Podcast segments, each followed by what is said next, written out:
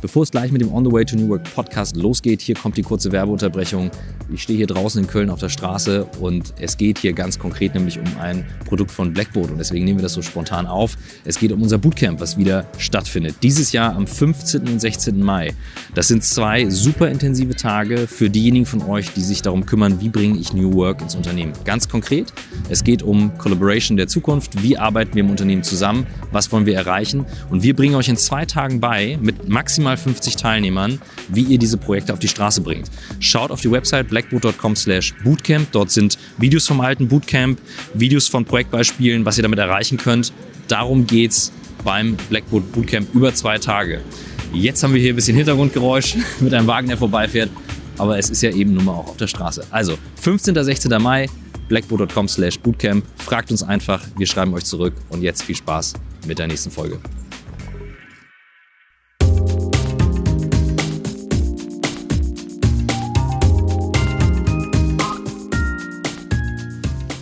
Herzlich willkommen zum On the Way to New Work Podcast. Heute mit Franziska Trautmann und Christoph Magnussen. Und jetzt fragt sich der eine oder andere, warte mal, Moment, was läuft hier gerade? Also, Cisa ist Michaels Frau. Genau. Und macht heute Podcast-Takeover. Ja. Große, besondere Freude. Das heißt, äh, wir versuchen diesen Rollentausch mal gut hinzubekommen. Ich versuche mich zurückzuhalten. Und äh, wie Michael das sonst immer macht, bist du herausragend gut vorbereitet. Das gucken wir dann, ja. Und wir haben einen Gast bei uns, den du auch kennengelernt hast. Herzlich mhm. willkommen, Frank. Hallo. Bücher da. Ja, danke. Ich habe gerade nach, dem, nach dem Titel und nach einer Bezeichnung gefragt und da sagtest du, hast du eigentlich nicht. Insofern. Ähm, ja, also ich kann ihn ganz lang machen und ein bisschen beeindruckend. Dann bin ich ähm, geschäftsführender Gründungsgesellschafter von Free Artus, Artists and Refugees United for Freedom GmbH. Okay, den hätte ich auch nicht hinbekommen. Äh, nee, da muss man üben, genau. Ja, ich könnte noch andere anbieten. Ich bin dann auch noch äh, geschäftsführender Gesellschafter von Lawrence Berlin Mitte und im wahren Leben Dozent für Ästhetik, für das Fach Art Market und für Dramaturgie und Inszenierung. Und eigentlich bin ich ja Theaterregisseur, Theaterproduzent. In Hamburg habe ich auch ein paar unübersehbare Spuren hinterlassen, so ein gelbliches Theaterteil im Hafen, äh, was 1994 mit Buddy, die Buddy Holly Story, eröffnet wurde, was ich Weihnachten 1993 selber gezeichnet habe. Ich habe mal angefangen, Architektur zu studieren, konnte das also ein bisschen. Und ähm, ja, dann haben wir es dann nur 94 eröffnet und 2000 verkauft und dann ist da auch schon wieder 19 Jahre König der Löwen zu sehen. Man glaubt es nicht, ja. Okay, das Wahnsinn. gibt ein Bild. Ja. Jetzt wäre meine Frage, Cisa, an dich. Wie habt ihr euch getroffen? Warum sitzen wir hier zu dritt zusammen? Genau, das erzähle ich sehr gerne. Ich war im Oktober bei dir im Lawrence mit äh, der Coaching-Gruppe. Ich mache eine Coaching-Ausbildung. Und äh, Barbara von Maibum, die das leitet, hat uns zu dir gebracht, unter anderem. Und die Woche, das Thema der Woche war Frieden. Und das haben wir eine Woche in Berlin in allen äh, Varianten durchgespielt, uns angeguckt, gelernt, erfahren und so weiter. Und dann sind wir natürlich auch bei dir gelandet. Und ich war schon ziemlich voll von Informationen und Input ähm, und saß dann erstmal so ein Tick erschöpft im Lawrence in Berlin, in dem Restaurant, von dem du auch schon gesprochen hast. Ähm, und dann sagte Barbara irgendwann, äh, ja, jetzt kommt, glaube ich, nochmal Frank, ich hol den schnell. Und äh, dann standst du am Tisch und hast angefangen zu erzählen. Und nach ein paar Sätzen blieb mir echt die Spucke weg, äh, weil ich dachte, Wahnsinn, was hat der alles gemacht? Was stellt er auf die Beine? So ein Leben ist viel zu kurz für diese acht Millionen Sachen, die der sich ausdenkt, was dann passiert. Und also das ist jetzt nur eine ganz kurze Zusammenfassung von dem, was ich so dachte. Und äh, dann hast du dich auch wieder verabschiedet und dann weiß ich, dass ich da saß und äh, dachte, wow, was mache ich jetzt? Weil der muss eigentlich in den Podcast. Ich habe mit dem Podcast aber nicht so wirklich viel zu tun, außer dass ich ihn ab und zu mal höre und natürlich viel Reflexion kriege so von Michael so, und dann bin ich aber doch hinter dir her und äh, nochmal so durch dieses Treppenhaus. Da wurde schon irgendeine äh, Ausstellung wieder vorbereitet. Und ähm, dann hatte ich dich am Wickel und habe auch sofort gesagt, so, ich falle jetzt mal mit der Tür ins Haus. Hättest du Lust? Kommst du mal in den Podcast und ähm, so. Ja, das fehlt mir noch unter den acht Millionen Aktivitäten, die ich offenbar nach deiner Rechnung bisher zustande genau, gebracht habe. Genau, ich habe so grob gerechnet. Und äh, so, und dann haben wir uns, haben wir die Karten ausgetauscht und ähm, dann habe ich mit Michael gesprochen und er sagte, weißt was, ich habe so einen coolen Typen für euch. Der muss unbedingt in den Podcast. Und dann habe ich drei Sätze gesagt und äh, dann grinste der nur und meinte, ist ja total top. Cesar, mach du doch mit Christoph. ja, und dann, okay, so hatte ich das Ding ja. und ähm, bin jetzt total im Glück dass Großartig. das alles so funktioniert Danke. hat. Nach ein paar ich bin auch e schon im Glück, also so oft cooler Typ äh, gehört zu haben für mich. Das ist ja schon mal ein guter Gesprächsbeginn was kommt jetzt noch? Wie, wie bist du, das ist immer die erste Frage, ne? Also das. Äh genau, und daran schließt die erste Frage: Wie bist du zu dem geworden, was du heute bist? Ja, äh, durch Zufall. Ähm, also äh, ja, ähm, das ist, glaube ich, wirklich ein gewisses Lebensprinzip. Ich suche nichts, ich finde. Mhm. Ähm, und äh, wie eben schon gerade gesagt, ich habe mal angef ich wollte immer Architekt werden in mhm. der Schule. Ich bin in Hamburg geboren, aufgewachsen, Schulzeit ganz klar, der Typ wird Architekt, mhm. habe es angefangen zu studieren und äh, den Praxisschock gekriegt. Und dann war ich äh, verwirrt, wollte meinen Eltern nicht auf der Tasche legen. Wenn ich schon nicht weiß, was ich will, sollten sie nicht für mich zahlen müssen. Also habe ich nach einem Job gesucht. Ich war schon als Abiturient irrsinnig viel immer im Theater und äh, habe gedacht, oh ja, das ist ganz gut. Das ist, findet abends statt. Das kann man mit dem Studium wahrscheinlich verbinden. Und ja, und so habe ich dann entdeckt, dass ich äh, vielleicht Bühnenbildner werden sollte. Und dann war mir klar, nee, ähm, ich bin dann doch eher Chef, ich will Regisseur werden. Und als ich Regisseur war, sehr viel freischaffend, ähm, habe ich irgendwann gedacht, nee, ich möchte eigentlich Intendant werden oder äh, da ich sehr viel äh, in England unterwegs war und in London Theater gesehen habe, habe ich immer so gedacht, nee, es gibt doch ein anderes Theatersystem. Ich möchte eigentlich Produzent werden. Ich möchte das sozusagen kommerziell machen und außerdem, äh, ich äh, war so etwas geschädigt durch die 68er äh, Lehrer, die wir hatten oder auch Kollegen im Theater, die ist immer als einen Ausweis von künstlerischer äh, Tiefe empfanden, wenn der Zuschauerraum leer ist ähm, und es unverständlich ist und ich aber eben in äh, UK ein anderes Theaterverständnis ähm, äh, erfahren hatte. Und ja, so wollte ich gerne für ein großes Publikum Theater machen. So bin ich zum Thema Musical gekommen. Ich bin eigentlich überhaupt kein Musical-Fan. Aber das gefällt mir für ein großes Publikum, die es vielleicht nicht so gewohnt sind, an Kunst teilzunehmen, äh, Theater zu machen. Ja, und dann äh, habe ich einfach gesagt, so, dann mache ich jetzt meine eigene Firma und äh, hatte null Erfahrung und habe einfach äh, unter dem Brief geschrieben Produzent. Und die haben mir geglaubt. Und, ähm, und ja, du hast dir auch geglaubt? Ähm, ja auch. Ähm, ich hatte eine kleine Wohnung in Hamburg und habe vor allem damit angefangen, dass ich jeden Morgen irgendwie ein Oberhemd angezogen habe, eine Krawatte umgebunden und ein äh, Sakko, äh, damit ich mir selber glaube. Okay, und Haltung das, eingenommen. ja, das, Macht das, ja viel das, aus. wirklich, das ist äh, nicht schlecht. Ja, und äh, dann ging es in unglaublichen elf Monaten äh, habe ich äh, dieses Theater im Hafen, in den Hafen gebaut. Alle haben mich für verrückt erklärt, nur zum Glück mein Marketingchef nicht, der gesagt hat, wow, mit einem Schiff ins Theater, das ist was. Ja, so. Und ähm, das habe ich dann ja offenbar recht erfolgreich gemacht und noch ein Theater in Bremen gebaut. Ich war in New York unterwegs, im Off-Broadway-Bereich habe ich mitproduziert hatte das Glück, irgendwie ja sehr viel Broadway Backstage kennenzulernen. Ähm, und ähm, nach der Produzentenzeit habe ich wieder selber sehr viel so in den Nullerjahren inszeniert, dann auch angefangen zu schreiben. Und dann bin ich auch nach Berlin umgezogen und wohne in Mitte. Und ähm, am Nikolaustag 2014 äh, hat sich mein Leben verändert, weil äh, in dem Block, in dem ich wohne, ist auch unter anderem ein Krankenhaus, Hedwigs Krankenhaus, und die hatten so richtig noch so, so hauswurfmäßig so Zettel da in den Briefkasten geschmissen und gesagt, wir freuen uns, dass wir Menschen, die aus Krieg und Not geflüchtet sind, jetzt hier ein, eine Unterkunft, ein neues Heim geben können ähm, und wollten so auf gut Wetter machen. Und dann war da eine E-Mail-Adresse und dann habe ich da hingeschrieben, also finde ich gut und im Übrigen äh, Konzertkarten und sowas, das schnorre ich, äh, ich habe die Verbindung. Hm. die wollten keine Konzertkarten, sondern haben gefragt, ob ich zum, am Nikolaustag kommen könnte in das äh, Elisabethhaus und Betten beziehen und sowas, weil das war ein Samstag, am Montag kämen die ersten Flüchtlinge. Naja, und da bin ich da halt hingegangen und äh, war eine ganz nette Dame von der Caritas, die aber etwas überfordert war mit den organisatorischen Vorgängen. Es wurden ständig irgendwelche Sachen angeliefert. Äh, Kaufhof hat irgendwie Bettenbezüge gesponsert und sowas.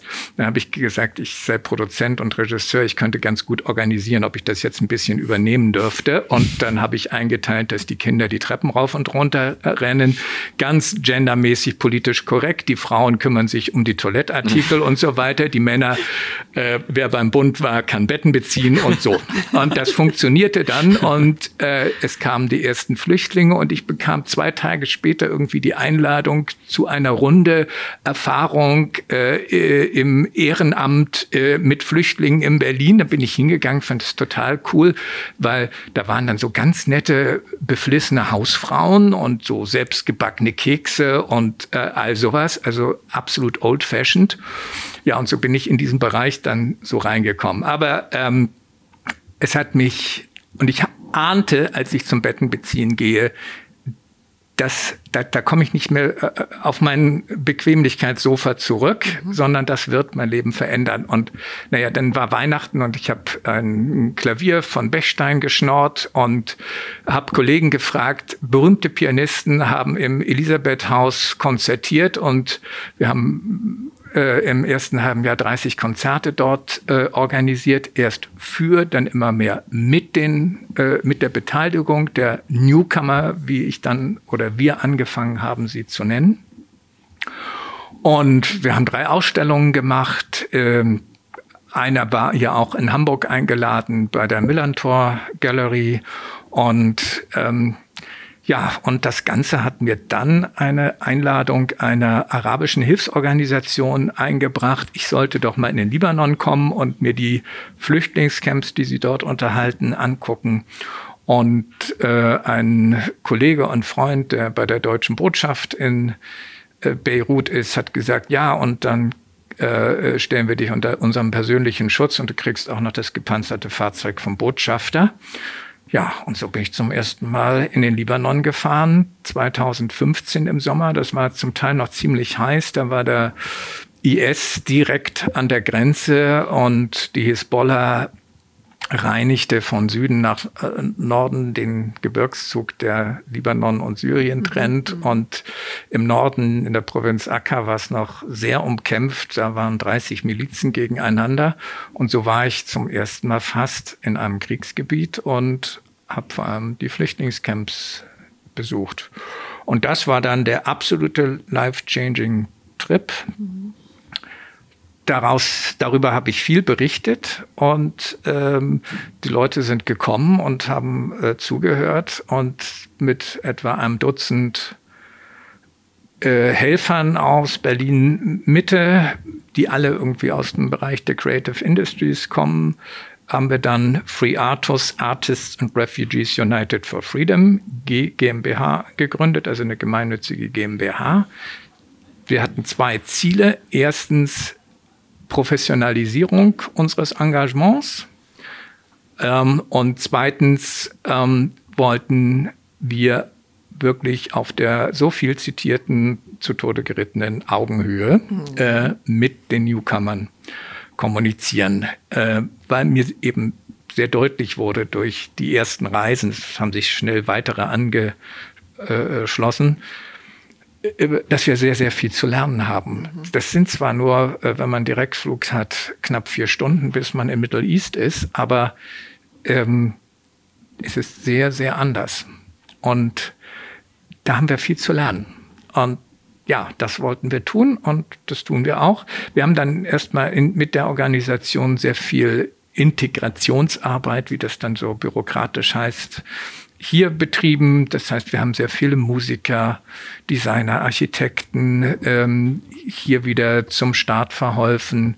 Besondere Freude war unser amüsant eigentlich Chabes Dauli, die in den Medien total waren auf ihrer Flucht schon, die angefangen haben, in Athen in Clubs zu spielen und so haben sie das Ganze finanziert. Und ein Mitgesellschafter sagte, du kümmer dich mal um die. Und ich habe ganz arrogant gesagt, äh, ach, die werden schon zu uns finden. Und wirklich ein paar Tage später stand der Chef Anas Machrebi in der Tür unseres kleinen Souterrain-Büros und sagte, ich bin Anas und habe da so eine Band und wir sind gerade in Berlin angekommen und dann konnten wir denen ein Studio und Wohnraum verschaffen und eben so, und das war so, so typisch, was wir gemacht haben. Äh, sehr stolz bin ich auf Mohammed, der in Berlin ankam, kein Wort Deutsch, kein Wort Englisch konnte und ein Dreivierteljahr Deutsch gelernt hat, bei uns in Camera Acting und, und anderen Schauspielprojekten äh, war und nach einem Dreivierteljahr bei der Ernst-Busch-Schule in Berlin aufgenommen worden mhm. ist und äh, sein Schauspielstudium, das er nach zwei Semestern in Damaskus abbrechen musste, jetzt wieder aufnehmen konnte und äh, perfekt Deutsch spricht und nach wie vor ein sehr guter Schauspieler ist und immer ein besserer wird. Das, ähm, ja, äh, sowas haben wir zuerst gemacht und dann äh, wurde dieses Flüchtlingsheim, das war also ein temporäres Ding, wurde geschlossen und die Bewohner waren äh, ganz deprimiert. Jetzt wurden sie nämlich an den Stadtrand von Berlin abgeschoben oder nach Brandenburg und sie fanden es alles so toll, dass sie in Mitte waren, da wo die mhm. Museen sind, äh, die politischen Organisationen, die Konzerthäuser und so. Und sagten, sie hätten so gerne weiter einen Treffpunkt da. Ja, und das war mir dann so im Hinterkopf. Und in der Zwischenzeit war mein heutiger Geschäftsführungskollege und auch Mitgesellschafter Bashar Hassoun mir bei verschiedenen so politischen äh, Veranstaltungen über den Weg gelaufen. Und ja, wir haben dann gefunden, dass wir zusammenarbeiten. Bashar Hassoun ist vor sechs Jahren nach Deutschland gekommen mit seiner Frau zusammen. Und ähm, ja, äh, spricht auch super Deutsch und ist ein äh, äh, ja und ist ein Kaufmann. Äh, hat schon mit 14 angefangen, in Damaskus in den elterlichen Unternehmungen zu arbeiten, so dass er also jetzt über 20 Jahre Erfahrung verfügt. Und ja, und dann haben wir Freatus weiter ausgebaut und haben äh, Anfang 2017 ähm, ein Maklerschild gesehen in einer, ja, so einem Eckladen in Berlin Mitte, schräg gegenüber wohne ich. Deswegen ist mir aufgefallen, ja, zwei Tage später haben wir es besichtigt. Es sah grauenvoll aus, fast 500 Quadratmeter, schwerst sanierungsbedürftig, 5,60 Meter hohe Räume. Aber wir fanden, es sei ideal für uns geeignet. Wie viele ja. wart ihr denn zu der Zeit? Gesellschafter? Also, ähm, äh, also es waren zwölf Gesellschafter. Die ähm, anderen zehn waren etwas entsetzt, was ihre beiden Geschäftsführer da gerade anleiern, haben aber gesagt, ja, ja, also macht mal und ähm, äh, ihr wisst hoffentlich, was ihr tut. Das wussten wir nicht immer, aber das ist ja äh, wichtig äh, als Entrepreneur, dass man vorher nicht weiß, äh, wie schlimm es wird. Oh, oh, ja, und wir haben die Gesellschafter dann äh, äh, ein bisschen beschäftigt, indem wir gesagt haben, findet doch bitte einen Namen dafür. Und dann war einiges im Gespräch von Fremdenzimmer bis Ausländerbehörde. Es wurde alles verworfen und dann kam äh, Jan Tenhaven, der Dokumentarfilmer, und sagte, wie wär's denn mit Lawrence? Mhm. Lawrence of Arabia. Wir dachten, ja, gute Idee, Lawrence geht. Ähm, das kann man in jeder Sprache aussprechen, das kann man gut behalten. Dann haben wir da das ja eine ziemlich ambivalente Persönlichkeit war, so die äh, Newcomer gefragt, wie, wie klingt das für euch? Und die fanden eigentlich, nee, das, das sei ein großer Liebhaber und, und äh, der arabischen Kulturen gewesen. Und ja, er hat sich auch ein bisschen scheiße benommen, aber äh, im Großen und Ganzen ähm, würde er in seiner Widersprüchlichkeit durchaus ähm, den Landstrich da äh, repräsentieren. Das ginge schon okay ja, dann haben wir es Lawrence genannt. Okay. Und ein junger Designer aus Damaskus hat das Logo entworfen. Und dann haben wir wie, wie wild saniert, vier Monate lang und das Ganze im August 2017 eröffnet. ja, und da warst du dann. Also ein bisschen später. Mhm, und genau. äh, ähm, ja, dazu kann man sagen, wir sind eben ein kleines Kulturforum, wir haben eine Galerie, wir haben kleinere Veranstaltungsräume. Äh, am Samstag eröffnen wir jetzt unsere zwölfte Ausstellung in den eineinhalb Jahren. Und ähm, ja, und dann haben wir vor allem eben ein großes arabisches Restaurant. Genau. Die Küche ist komplett in syrisch-kurdischer Hand, bis auf einen libanesischen Sous-Chef. Und ähm, ansonsten sind so etwa 70 Prozent unserer Mitarbeiter haben Fluchthintergründe. Die meisten kommen äh, aus dem syrischen Kriegsgebiet. Und äh, ja, und äh, ich habe mal gesagt in einem Interview, wir haben äh, etwas gefunden, was wir nicht gesucht haben, aber es ist großartig und äh, da machen wir jetzt weiter. Ja, und das ist es. Es ist ein ganz toller Ort des Austauschs geworden, des ideologiefreien Austauschs. Ähm, natürlich wird auch viel über Politik bei uns gesprochen, aber so das äh, unmittelbar parteipolitische bleibt auch so ein bisschen draußen, obwohl wir so ziemlich die äh, Bundesregierung schon bei uns zu Besuch hatten und auch vielversprechende zukünftige Kanzler sind äh, äh, Stammgäste.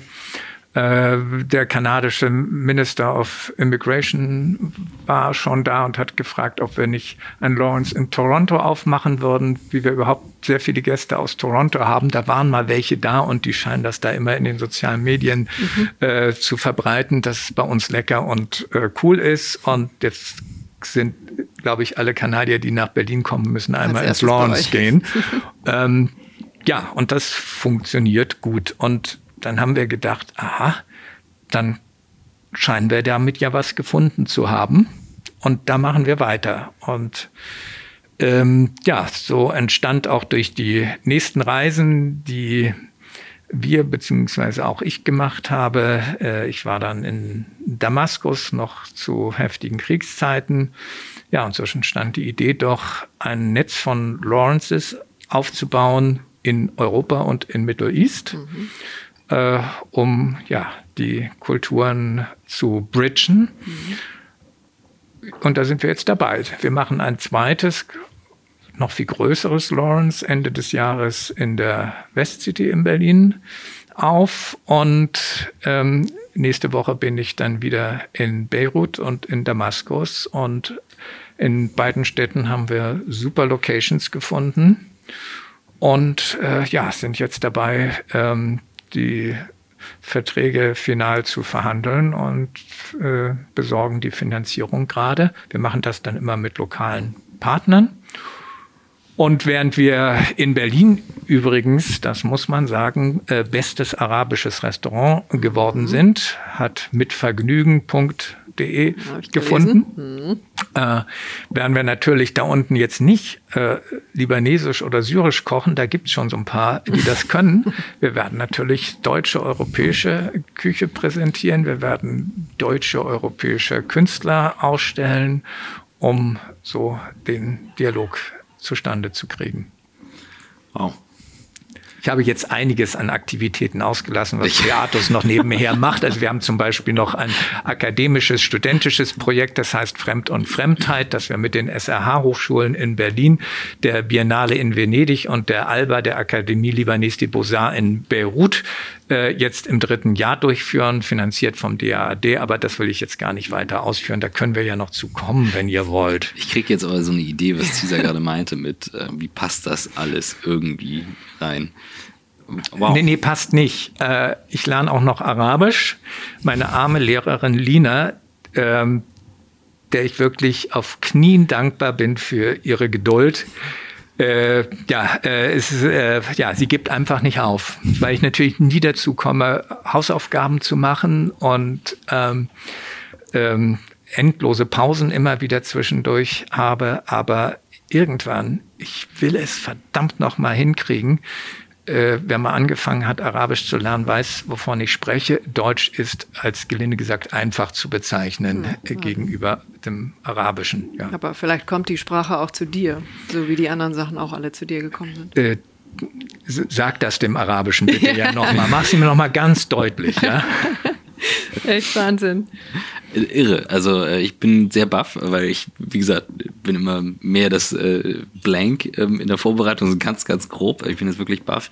Ähm, also ich habe ganz viele Fragen, aber eine, die mich jetzt so umtreibt, es gibt viele Menschen, die, wenn sie so viele verschiedene Themen haben, damit dann auch irgendwann überfordert sind, das alles im Blick zu haben. Und die Frage, die mich gerade so ein bisschen treibt, ist das für dich alles eins so ungefähr, dass du sagst, ich, ich habe so eine, eine Sache im Kern, von der ich merke, die treibt mich aus irgendeinem Grund? Oder fällt es dir einfach leicht, so viele, verschiedene Sachen anzustoßen und zu jonglieren? Ja, um Bonmot zu machen, könnte ich natürlich sagen, natürlich bin ich permanent überfordert, aber das ist mein Lebensprinzip. Ähm, naja, ich bin schon Generalist. Also, ähm, und ähm, äh, also es fällt mir unglaublich schwer, äh, jeden Tag an denselben Schreibtisch zu gehen und sowas zu machen. Äh, als Theaterregisseur war super, sechs Wochen Proben, da lauf wie ein Uhrwerk mache ich sowas, aber äh, so Routinen sind nicht so ganz mein Ding, sondern immer Neues probieren, Leute zusammenbringen. Ähm, ein Professorenkollege von mir an der Uni hat äh, gesagt, ähm, ja, ich hätte halt irgend, äh, also ich sei schon noch durch und durch ein Künstler für ihn und äh, jetzt würde ich eben soziale, humanitäre Kunstwerke schaffen. Und ein bisschen ist das glaube ich, auch so. Das äh, kann man auch in meiner Generation von vielen Theaterkollegen so sehen, die äh, versuchen, irgendwie die Realität ins Theater zu holen. Also mhm. Theater mit Strafgefangenen, mit Roma, mit, äh, ich weiß nicht, äh, auch mit Geflüchteten und so. Äh, und äh, vielleicht ist es mir zu eng geworden, äh, diese Bühne. Und deswegen bin ich da rausgegangen. Im Übrigen äh, sowas, äh, wenn du da bei uns warst im Lawrence, das ist natürlich äh, 440 Quadratmeter Nettofläche Bühne. Äh, das hat auch sowas. Und ähm, ich werde da natürlich auch viel angesprochen oder beobachtet, wenn wir eine Ausstellung hängen und so. Das ist schon ein bisschen auch äh, meine schauspielerische Grundausbildung äh, hilft auch da wieder und kommt wieder zum Tragen. Ähm, ja, es ist auch in der Tat manchmal schwierig, bei all dem äh, äh, den, den Überblick zu behalten und im richtigen Moment zu sehen, was kann ich womit zusammenkriegen, was ist jetzt reif, dass es umgesetzt wird. Aber im Grunde ist, man kann, glaube ich, ziemlich entspannen und es, es kommt. Eine gute Freundin von mir, Janet Sternberg, in Los Angeles, hallo Janet, äh, sagt immer so schön, things fall into place. Und ähm, das ist mehr als das deutsche Es kommt, wie es kommt, äh, sondern nein, die Dinge geschehen einfach. Sie haben äh, ihren Weg und sie finden zu uns und dann muss man das Talent haben, sie zu erkennen und auch zu, zu ergreifen. Also ich glaube, das äh, ist wahrscheinlich mein künstlerisches Talent. Ich kann es ergreifen und ähm, dann funktioniert das Ganze auch irgendwie und kommt immer wieder zusammen. Und man muss natürlich, ich glaube, das habe ich ziemlich echt Nerven haben, weil manchmal denkt man, oh Gott, wie, wie, wie kriege ich das Ganze jetzt zusammen? Und dafür habe ich die äh, Theorie der schlimmstmöglichen Verschlimmerung mhm. ähm, formuliert. Szenario. Ja, ähm, nach Beckett. Ähm, also dann, wenn man wirklich denkt, jetzt geht gar nichts mehr, dann kommt noch eine Katastrophe obendrauf. Und wenn man denkt, jetzt reicht's wirklich, kommt noch eine und dann plötzlich gibt's den Bang und in einem Moment löst sich alles. Mhm. Und das muss man einfach nur durchhalten und gerade, geradezu auch diesen Punkt fast provozieren. Das ist so wie es Glück. Natürlich braucht man Glück. Aber man muss es provozieren. Man muss einfach Sachen machen, damit das Glück sagen kann, hallo, hier bin ich, nimm mich. Vergiss nicht? mich nicht. Ja, genau. Nicht? Wenn man nur irgendwie auf seinem Sicherheitssofa sitzen bleibt, dann wird es mich nicht finden.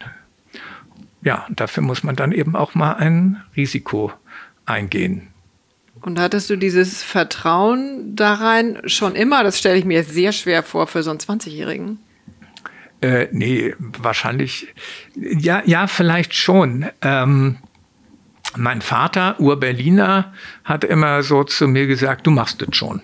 Aha. Und das war ein bisschen auch so, oh nee, ihr, ihr, was so ein Jugendlicher da alles will und so, lass mich ein bisschen in Ruhe damit. Aber auf der anderen Seite hat er mich immer sehr bestärkt, einfach, du machst es schon. Also es wird schon irgendwie laufen mhm. und wir müssen ja auch mal so sagen, wir sind doch hier in Deutschland, in Europa in einer so unglaublichen Situation. Mhm. Wenn wir zu einer gewissen, sagen wir, mittleren Gesellschaftsschicht gehören, es kann uns doch gar nichts passieren. Wir werden doch immer aufgefangen. Mhm. Also wo ist das Risiko? Ja, meinetwegen, ja, dann verliere ich vielleicht mal Geld oder irgendwie so. Aber deswegen äh, ist ja noch nicht aller Tage Abend. Das sieht in Camps, in äh, den Slums äh, in Kairo und in Beirut komplett anders aus. Ähm, aber doch hier nicht. Also kann man das mhm. doch mal äh, investieren und angehen. Und deine Mutter hat dir das was Ähnliches vermittelt? Überhaupt nicht. Das totale Gegenteil. Sie war ganz ängstlich, sehr kriegsgeschädigt und ähm, aber vielleicht deswegen war das so ein, so ein Ding auch, äh, das äh, hinter mir zu lassen und zu das überwinden, zu mhm. weil ich wahrscheinlich das nicht wollte, ängstlich leben. Mhm. Wow. Ja, und äh, nun lebe ich, weiß Gott, nicht ängstlich nicht? und werde äh, es gibt unendlich viele Probleme in jedem Moment, aber ich bin es so leid, Probleme zu haben. Ich will nur Lösungen haben, ich denke nur an Lösungen und ähm, man wird total beschenkt natürlich auch. Äh, wenn ich ins Flüchtlingscamp komme, ich habe einen ganz süßen Freund, Abud, der ist jetzt sechs. Ich habe ihn kennengelernt bei meinem ersten Besuch im äh, Camp, im Al-Auda Camp im BK, BK Valley. Ähm, und da stand er alleine vor der Hütte seiner Familie, sah mich und war völlig fasziniert. Starrte mich an. Ich glaube, er hörte auf zu atmen. Ich hielt an, er rannte in die Hütte, kam auf dem Arm seiner bildschönen Mutter zurück und die erklärte dann, dass ihr jüngster von fünf Söhnen blaue Augen hat. Und ich war der erste wow. erwachsene Mann, den er gesehen wow. hat mit hellen Augen. Ja. Er wusste also zwei Dinge. Erstens, ich bin nicht allein. Mhm. Zweitens, mit diesem Makel kann man alt werden. Und äh, so, und dann habe ich ein Foto gemacht und ähm, das hier immer wieder gezeigt und alle haben geschmunzelt, wie ihr jetzt. Da habe ich gedacht, jetzt mache ich mal einen Papierabzug und schicke das der Mutter. Aber ich wusste gar nicht, wie sie heißt. Ich wusste damals auch noch nicht, in so einem Flüchtlingscamp hat man da eine Adresse? Haben diese Gassen da irgendwie Namen oder Nummern oder so? Also habe ich an das Headquarter in Beirut äh, den Brief geschickt, eine kleine Zeichnung gemacht, da und da ist es. Und wenn ihr wieder hinfahrt, versucht sie ausfindig zu machen. Haben sie gemacht. Und Khadra, äh, wie sie heißt, und ich heute weiß, ähm, bekam also den Brief, brach in Tränen aus, dass der reiche Mann aus Europa sich an sie erinnert. Ich bin definitiv nicht reich, schon gar nicht seitdem ich Friatus mache und das Lawrence. Ähm, aber alle aus Europa sind reich für sie.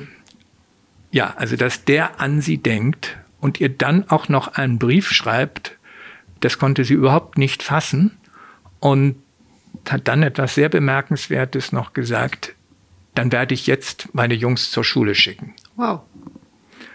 Zu diesem Zeitpunkt war ihr Mann noch im Krieg äh, äh, und, und, und äh, vermisst. Mhm. Und ja, sie hatte die fünf Söhne durchzubringen. Ja, und dann hat sie die eben auch zur Schule geschickt, was damals noch ging. Heute ist es schwieriger. Der Libanon versucht, dass die Kinder nicht zur Schule gehen, damit sie jetzt they should go now, wo Frieden in Anführungsstrichen im, äh, in Syrien herrscht. Ja, und ähm, ja, und das dann Abut. Und dann habe ich beim nächsten Besuch ihm natürlich zwei kleine blaue Spielzeugautos mitgebracht und seither kriegt er immer blaues Spielzeug von mir, auch blaue Fußbälle und äh, so. Und äh, jetzt die Familie zurückgegangen nach äh, Syrien. Und das hat mir Abud, der jetzt eben sechs ist, erzählt bei meinem letzten Besuch in dem Camp. Der war spontan, habe ich morgens aus Beirut gewhatsappt. Äh, äh, an den Vater Ahmad. Ähm, der war dann wieder da. Ja, ja, ja, ja. Mhm. Surprise, surprise. Äh, ich komme äh, gegen Mittag. Hab keine Antwort gekriegt. Das ist oft so, weil das Netz immer zusammenbricht in den Camps. Und äh, ja, und dann kam ich da also an und keiner hat mich erwartet. Das ist noch nie passiert. Es war auch gerade die Schule ist wow wieder eröffnet worden. Es war gerade Pause. Man hörte also großes Geschrei von dem Anführungsstrichen Schulhof. Und dann ein gellender Schrei. Frank! Abut. Abut hat mich gesehen. Jetzt würde er immer mal gucken, ob nicht Frank irgendwie zum Tor hereinkommt. Und dann rannte er und 20, 30 andere Kinder alle mit Frank, Frank, Frank äh, auf mich zu. Abud sprang alle mir auf den Arm. ja, ja, ja, ja. Abud sprang mir auf den Arm und umarmte mich und seine Hose war ähm, doch deutlich feucht. Ich glaube, vor Freude konnte er es nicht halten. Ja. Und ähm, ja, und dann kam sein Bruder Arme auch und Abud hat mir dann erzählt, sein Arabisch verstehe ich nämlich, äh, dass der Vater und die beiden älteren Brüder eben in Syrien sind, um die Lage zu checken, äh, weil sie zurückgehen wollten. Abud war natürlich noch nie in Syrien, der weiß gar nicht, was das ist, aber äh, ich habe gewusst, warum mich keiner empfangen hat. Ja, der Vater hat meine Message gar nicht gekriegt und so, aber das sind natürlich so ganz wunderbare Momente, wo man dann auch weiß, wofür man vieles an Kämpfen auf sich nimmt. Und ähm, die Erwachsenen in den beiden Camps, die wir mit Friatus und unseren Mitteln, mit unseren Studenten zusammen betreuen, sagen, es sei ganz toll, wir seien die wen oder würden zu den wenigen gehören, die auch immer mal wieder kommen oder die immer kommen, die konstant kommen, weil es gäbe so eine Art Camp-Tourismus, äh, wer hier schon alles gewesen sei, äh, Monsieur Hollande und, und, ja. und. Mhm. Äh, der französische Präsident damals war eine Viertelstunde in dem Camp äh, und hat eine Rede gehalten, eine Pressekonferenz gegeben und Fotos gemacht. Für den war das natürlich reine Dekoration. Und er hat nichts mitgekriegt, wie viele andere eben auch. Und sie kommen dann nicht wieder. Und das wird uns hoch angerechnet, auch wenn wir vieles nicht mehr tun können, weil immer wieder ist die Frage, wir wollen nach Deutschland kommen, wir wollen nach Europa gehen. Äh, bitte, bitte bringt uns nach Europa. Und ähm, wir nur dastehen und sagen, es tut uns furchtbar leid. Wir können auch nur sagen, nehmt das Schlauchboot. Und das raten wir euch wirklich nicht. Äh, ansonsten hat Europa eine Situation geschaffen, die uns Europäer, finde ich, entwürdigt. Wir können nicht machen, was uns unser Herz sagt, ja. was die Menschlichkeit uns eigentlich gebietet. Und ähm, ja, wir sind in dieser Situation äh, gefangen. Und das, was wir tun können, versuchen wir zu tun, dass wir eben einfach wenigstens da sind und an Ort und Stelle dann helfen und ähm, ja, versuchen auch äh, ganz simpel so Mut zuzusprechen. Also ähm, äh, ist wenig äh, und es braucht, weiß Gott, mehr. Das Leben in Flüchtlingscamps ist mega hart. Mhm.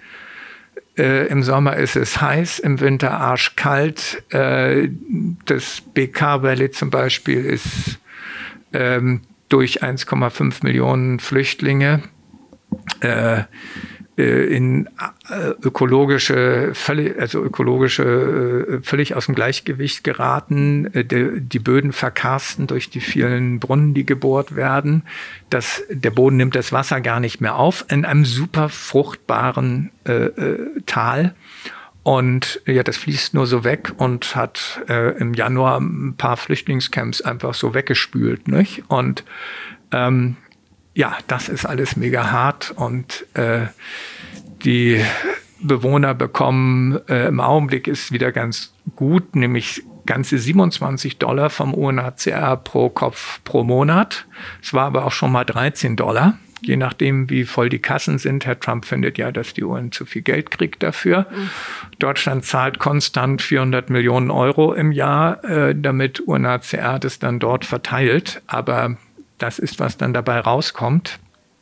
Und äh, ja, und die Bewohner in den Camps, äh, Brecht hat gesagt, erst kommt das Fressen, dann kommt die Moral. Die beklauen sich gegenseitig und äh, äh, ist ein harter Kampf. Und ähm, das wünscht man keinem. Und wir versuchen dann eben ein bisschen gegenzuhalten und ähm, mit unseren Mitteln von Kunst, Kultur äh, gegen anzuarbeiten. Und das macht ihr auch in den Camps? Ja, ja. Oh, okay. Also zum Beispiel das besagte Studentenprojekt, um es nochmal äh, zu sagen, Fremd und Fremdheit hat im letzten Jahr, haben da etwa 30 Studenten aus Berlin und Beirut, aber auch schon aus Berlin und Beirut mega international zusammengewürfelt.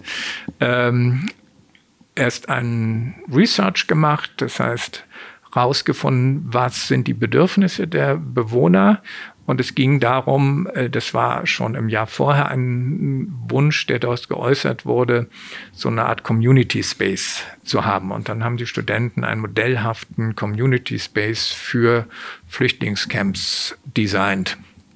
Das war so das Ergebnis dann. Ähm, und da stellen wir natürlich dann auch äh, Hilfsorganisationen vor. Das haben wir auch äh, den Bewohnern im Camp vorgestellt. Und das sind ganz wichtige Momente, glaube ich auch, weil ähm, die Menschen merken, dass sie doch gehört werden, dass sie nicht irgendwie nur Masse sind, die auf dem internationalen Schachbrett der Machtpolitik hin und her verschoben werden. Und ja eigentlich noch nicht mal geduldet. Also ja, und äh, die wirklich, ja, oder die als, als Masse einfach benutzt werden. Ja. So, äh, mit 1,5 Millionen Flüchtlingen kann man ja ganz gut äh, Weltmächte äh, auch mal äh, unter Druck setzen. Und äh, im Augenblick sind in Syrien rund 70, 75.000 Rebellenkämpfer im Norden um Idlib äh, zusammengeführt, wie wir wissen. Und der, die große finale Schlacht wird deswegen nicht begonnen, weil das ist ein äh, äh Machtinstrument ganz einfach. Die sind hochgewaltbereit und da wird garantiert äh, in den Hinterzimmern der internationalen Politik gedroht, wir schicken euch mal 5000 Stück davon nach Europa. Dann habt ihr echt ein Problem. Da ist alles das, was ihr bisher in äh, Paris, Berlin, Cannes oder Nizza war es, nein, mhm. äh, äh, so erlebt habt, ist, das ist, ist, war eine Übung. London, muss man auch noch dringend ja. sagen, nicht? Ähm, und äh, ja, und äh, das wissen natürlich die Menschen, wie sie da äh, ja einfach hin und her geschoben werden äh, zwischen Westen, Osten, äh, Iran, China, Russland und ähm, Europa, Amerika. Ähm, äh, die gucken schon alle auch die News und ähm, kriegen das schon mit. Nicht? Und da versuchen wir unser Ding zu tun, ein bisschen Menschlichkeit gegenzuhalten. Ein bisschen Licht da reinzubringen. Wie, vielleicht, hoffentlich. Du hattest vorhin gesagt, jetzt kommt ihr wirklich auch regelmäßig wieder ähm, und, und du hast das Bild, also ich habe dann sofort immer relativ schnell ein Bild vor Augen, ich stelle es mir dann vor, ähm, du hast auch sehr bildlich darüber gesprochen und jetzt stelle ich mir vor, wie hart es dann auf der anderen Seite ist zu merken, ich würde gerne stärker wirken und würde gerne mehr machen mhm. ähm, und merke aber, da ist eine Grenze gesetzt. Gerade für jemanden, der so viel Trieb hinter sich hat wie du, gefühlt, wo du sagst, so, oh, das muss ich machen, das passiert und das kommt und das kommt zu mir.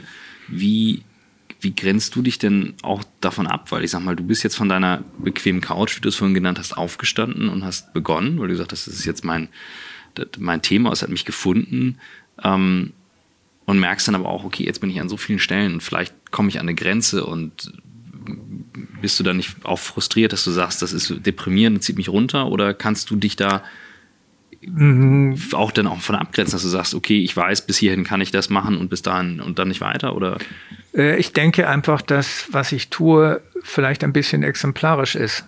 Wenn es mhm. äh, andere machen, sich dadurch ermutigt fühlen oder einfach in ihrem Bereich ihr Ding machen, äh, dann ist es schon sinnvoll. Mhm.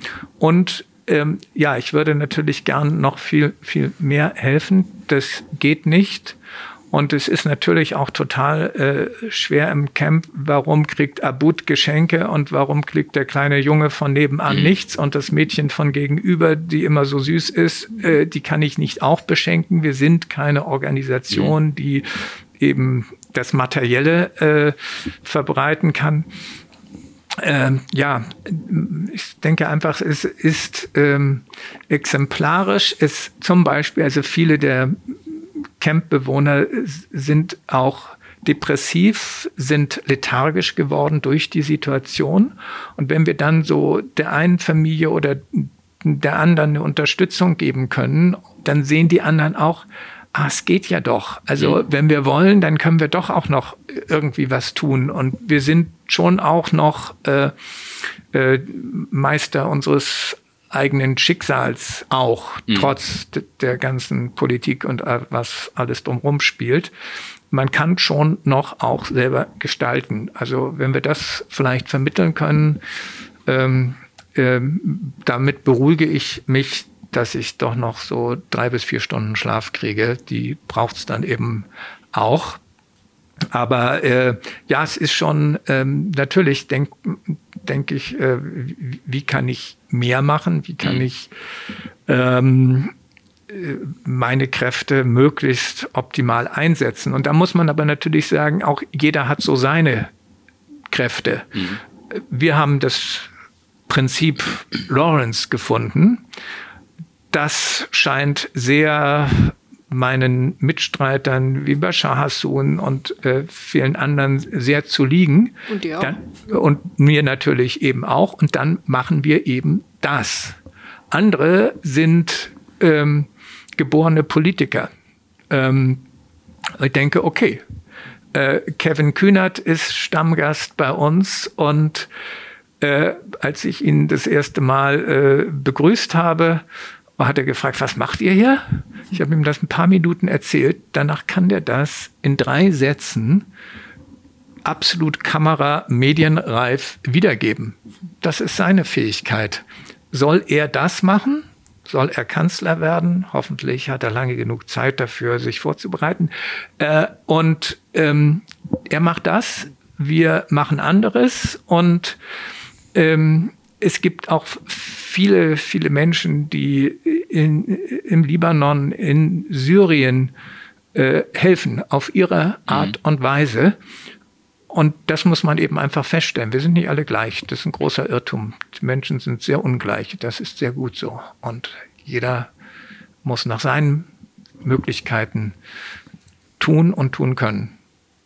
Das finde ich einen ganz wichtigen Hinweis, diese intrinsische Motivation, was kommt sozusagen automatisch aus mir raus oder was ähm, erscheint mir leicht, wobei das ja an gar keiner Stelle sich leicht anhört, was du machst, aber du bist eben von innen motiviert oder lässt dich motivieren und ähm, das finde ich enorm wichtig. Also heute noch viel wichtiger oder es war immer wichtig, dass du nicht so ausbrennst. Wenn du, wenn du, wenn du, wenn jetzt jüngere Leute zuhören, ne, wir haben so die jüngsten, so elf, zwölf Jahre alt, ähm, du siehst die Situation oder auch Sachen, die du jetzt siehst, auch Wahrnehmung. Ich sag mal, wir haben ja heute gefühlt, kannst du dich ja im Alltag unfassbar gut ablenken mit ganz mhm. vielen Themen, weil es einfach so viel auf dich einprasselt. Ähm, und du würdest jetzt jemandem im Alter was mit auf den Weg geben. Ähm, auch von den Sachen, die du gesehen hast, wo du sagst, schau mal dahin oder mhm. guck dir das mal an. Was, was wäre das?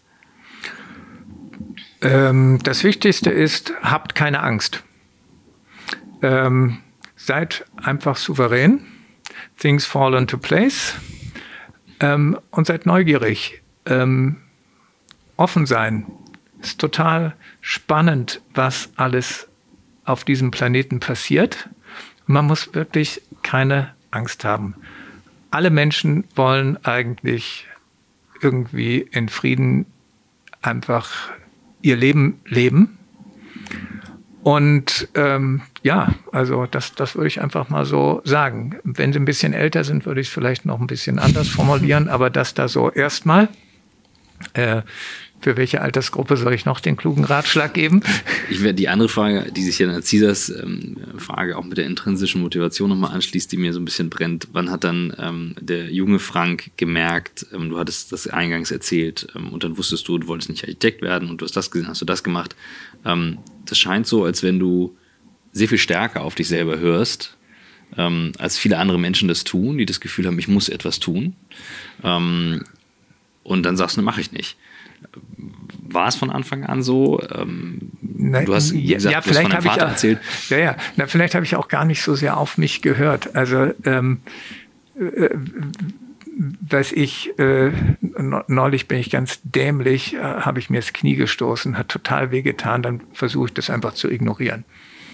Äh, es ging dann auch wieder weg und man darf nicht zu viel auf sich hören. Man muss einfach äh, äh, das mein inneres Glück liegt nicht in mir, sondern es liegt draußen. Und ähm, von da kann es kommen. Also ähm, ja, äh, nee, ich glaube, ich bin einfach ein, ein, ein Gestalter, ein Macher.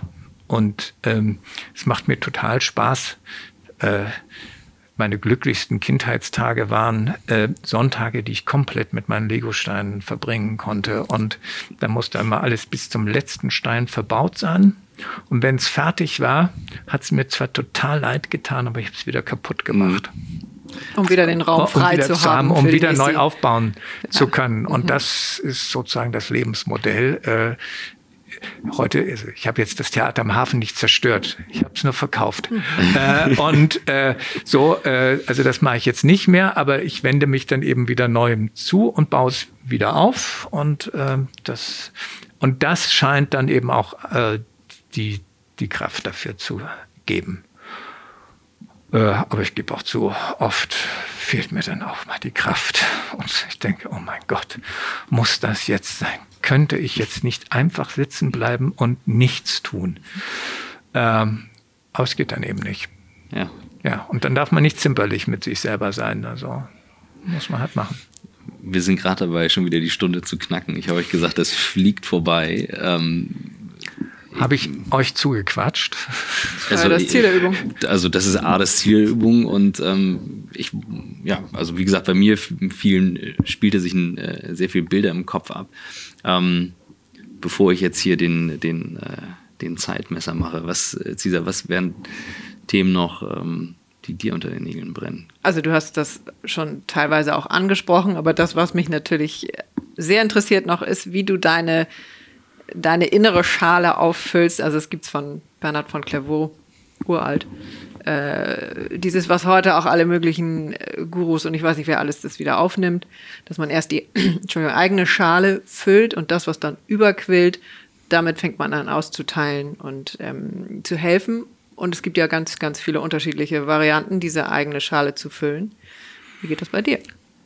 Äh ich erfahre gerade von dir, dass ich eine eigene Schale habe. Ähm, Nimm das nur so, Bild. Ja, ich weiß. Äh, ich denke da, glaube ich, nicht so drüber nach. Und nein, wenn da irgendetwas ist, was vorher nicht war und es ist gut und es ist schön, Schönheit treibt mich, glaube ja. ich, an, mhm. ähm, dann, dann ist das schon, dann reicht das. Dann reicht es. Also, dass es da jetzt ein Lawrence gibt und die Leute kommen und sagen, oh, ist das hier schön und so leckeres Essen. Ich meine, das ist ja auch so absurd. Ich kann überhaupt nicht kochen und bin selber ein ganz schlechter Esser immer gewesen. und jetzt habe ich ein Restaurant, wirklich. Ich kann noch nicht mal Nudeln und äh, so und nun mache ich das. Ähm, aber das ist vielleicht auch so ein Prinzip, dass äh, irgendwie die größten Gegensätze immer äh, dich ziehen. Ja, und, und ja, ich glaube grundsätzlich äh, einen besonders anziehen und in diesem Bereich entwickelt man dann eine besondere Sensibilität und dadurch dann in der Folge auch eine Professionalität, weil man etwas problematisiert, was anderen gar nicht so problematisch ist. Ich habe das früh schon im Theater beobachtet. Äh, Tänzer klagen ständig, äh, die Gelenke tun weh, der Rücken, die Füße und alles Mögliche. Ich glaube, sie haben einfach eine schwächliche Kondition oder Konstitution. Und ähm, während ich einfach auf Bäume geklettert bin und runtergefallen bin, So, ähm, das konnten die irgendwie nicht so und da fing ihnen an, der Körper ein Betrachtungsgegenstand zu werden. Und als nächstes fängt man dann an zu überlegen, wenn ich den Arm so drehe und das Bein so und äh, so, was kann ich damit machen? Mhm. Und daraus, glaube ich, entsteht dann Tanz. Und ähm, äh, es ist auffällig, wie viele Dirigenten Haltungsschäden haben oder ähm, irgendwie sich merkwürdig bewegen oder nicht fließend bewegen. Wenn sie vom Orchester stehen, ist es alles fließend und äh, Rhythmus und Schwingung und äh, so. Es gibt unendlich viele Schauspieler, die total gehemmt sind in ihrem privaten Leben, dann stehen sie auf der Bühne und sind der König und ich glaube es sofort und äh, und und und. Also ähm, die, die, diese Gegensätze mhm. sind, glaube ich, auch noch ein ganz wichtiges Moment dabei. Wenn jetzt jemand nach euch sucht und sich fragt, wie kann ich das unterstützen, was kann ich machen, soll der nach dir googeln, soll der nach Lawrence schauen, wo soll der schauen? Der soll am besten bei freatus.org gucken mhm. oder eben bei lawrence.berlin und äh, dann findet er uns und da sind auch Kontonummern angegeben und E-Mail-Adressen und soll einfach Kontakt mit uns aufnehmen. Das freut uns natürlich, äh, da wir hier in Hamburg sind. Wir würden auch gerne ein Lawrence in Hamburg machen und suchen ah. einen geeigneten Standort. Also alle Immobilieneigentümer, die äh, nicht zu Rentenpreisen äh, bereit sind, ein spannendes Objekt äh, an uns zu vermieten, äh, bitte melden. Und äh, wer Interesse hat, äh, in Middle East äh, tätig zu werden, gerade Hamburger Kaufleute, äh, helft mit. Nichts ist so gut wie wirtschaftliche gemeinsame Interessen, um Frieden zu sichern. Ähm, und äh, ja, meldet euch. Vielen Dank für deinen Besuch, das war wirklich großartig. Darf ich noch eine Sache sagen? Ja, absolut, sorry. Ähm, ich finde, dass du so eine großartige Vaterfigur bist. Äh, ja, dabei, weil du so ja. viel förderst und so viel den allen entlockst und so an alle glaubst und an das Gute glaubst und ähm, bin ganz, ganz beeindruckt und bin und aber nicht glücklich. naiv. Äh, das wird nee. manchmal so ans Gute glauben und so. Nein, nein, nee. das, das kann man schon machen. Und ja, vielen Dank für den Vater, zumal ich leider keine eigenen Kinder habe, mhm. beziehungsweise mein Sohn bei der Geburt gestorben ist. Ähm, ja, ähm, und ich ähm, jetzt einen jungen Flüchtling, einen Syrer, äh, bei mir aufnehme und ähm, er hat mich schon längst als Vater adoptiert und ich mhm. werde ihn wahrscheinlich noch als Sohn adoptieren. Also insofern schenkt mir das Schicksal auch was zurück. Wow. An so vielen Stellen. Toll. Ja, danke. Vielen, vielen Dank. Ja, ich danke, danke euch. Ja, wow. danke.